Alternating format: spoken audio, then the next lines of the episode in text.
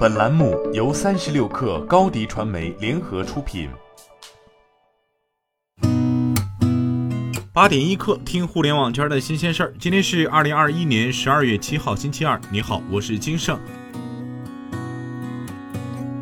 证券日报消息，在监管层频频发生释放积极信号之后，近期已有多个城市的房贷市场予以积极回应。调查发现。除了银行放款速度在加快，部分城市的房贷利率也有所下调。近期首套房贷款利率有优惠，从原来的百分之五点八五下调至百分之五点六五。广州一家国有大行的个贷经理表示，随着房贷额度的放松，近期放款速度明显提升，银行所积压的房贷申请开始陆续下发。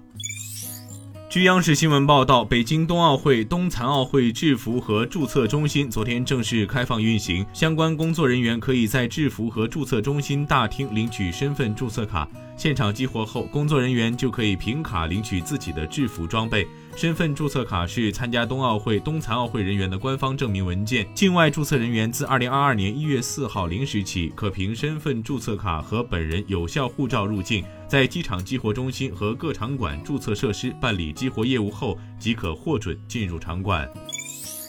国家烟草专卖局官网显示，国家烟草专卖局官网即日起开通电子烟生产经营主体信息和产品信息通道。各类电子烟生产经营主体可于二零二一年十二月六号至二十一号登录国家烟草专卖局政府网站。按时如实报送企业和产品相关信息，报送主体包括电子烟生产含代工企业、品牌持有分销企业、含进口代理商和电子烟零售店。报送填写信息包括销售份额前五区域、品牌销量、销售价格、产品型号和类别等。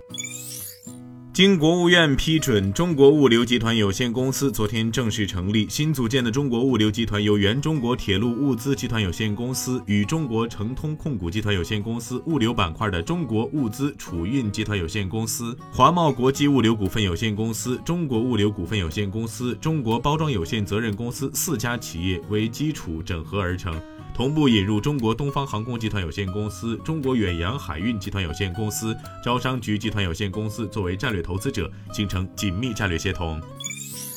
据澎湃消息，针对网上流传的整个十二月在东莞购买所有楼盘住宅，不管是东莞首套还是东莞二套，都无需社保，可以正常网签备案，只是后期需要缴纳社保，因为办房产证需要用到的消息。广东省东莞市住建局工作人员表示，已经反复确认过是假消息。该工作人员表示，目前没有相关的文件，是网上乱传的，还是按原来的政策执行，没有说可以候补这样的说法。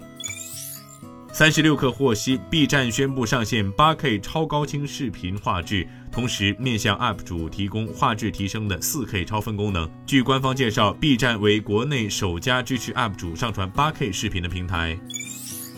财联社消息，韩国零组件业界表示，苹果决定将2022年上半年出货目标提高百分之三十，年出货量超过三亿台。消息称，苹果将明年上半年 iPhone 出货目标定为1.7亿部，比今年的一点三亿部高出百分之三十，并向各大零部件厂商通报了供需计划。